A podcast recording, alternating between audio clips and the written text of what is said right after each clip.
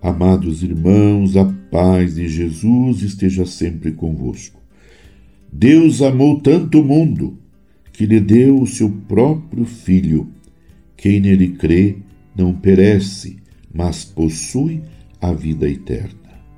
Celebrando nesta semana a oitava de Natal, que nós possamos viver em profunda alegria e oração, contemplando Jesus. Jesus deitado na manjedoura e ao seu lado Maria Santíssima e São José. Participemos, irmãos e irmãs, com fé e esperança desta semana da oitava de Natal. Nela, o Senhor nos é apresentado como luz dos povos e nos chama a andar e permanecer na luz.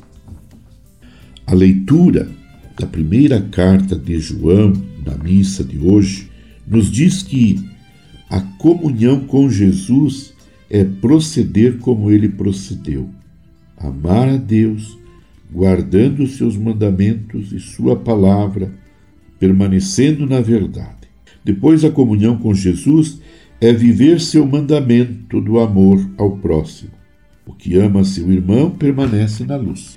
Refletindo o evangelho que ouvimos, Silvano Fausto escreveu que depois da apresentação do pastor aos pastores, o Messias prometido é apresentado oficialmente ao povo. A primeira vinda de Jesus a Jerusalém assinala a passagem do tempo da esperança para o tempo do cumprimento. O tempo transcorrido entre o anúncio a Zacarias, Antigo Testamento, e a apresentação de Jesus no templo é de 490 dias, 70 semanas. Cumpre-se o tempo perfeito predito pelo profeta Daniel 9:24, que marca a transformação do antigo em novo, a passagem da promessa esperança à realização.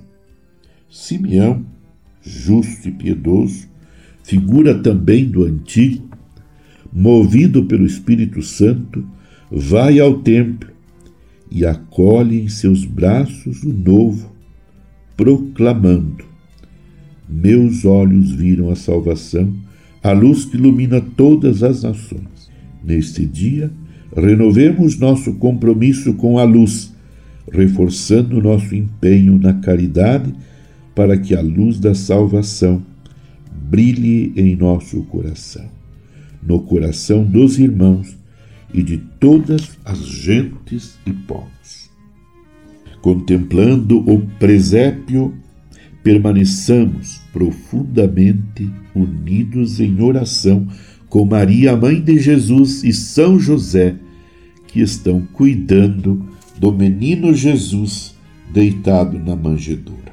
Ó Deus invisível e todo-poderoso, que dissipastes as trevas do mundo com a vinda da vossa luz.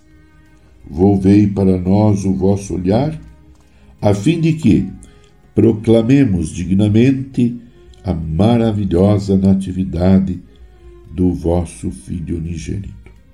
Por nosso Senhor Jesus Cristo, vosso Filho, na unidade do Espírito Santo.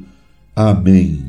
Abençoe-vos Deus Todo-Poderoso, Pai, Filho e Espírito Santo. Amém. Você ouviu Palavra de Fé com Dom Celso Antônio Marchiori.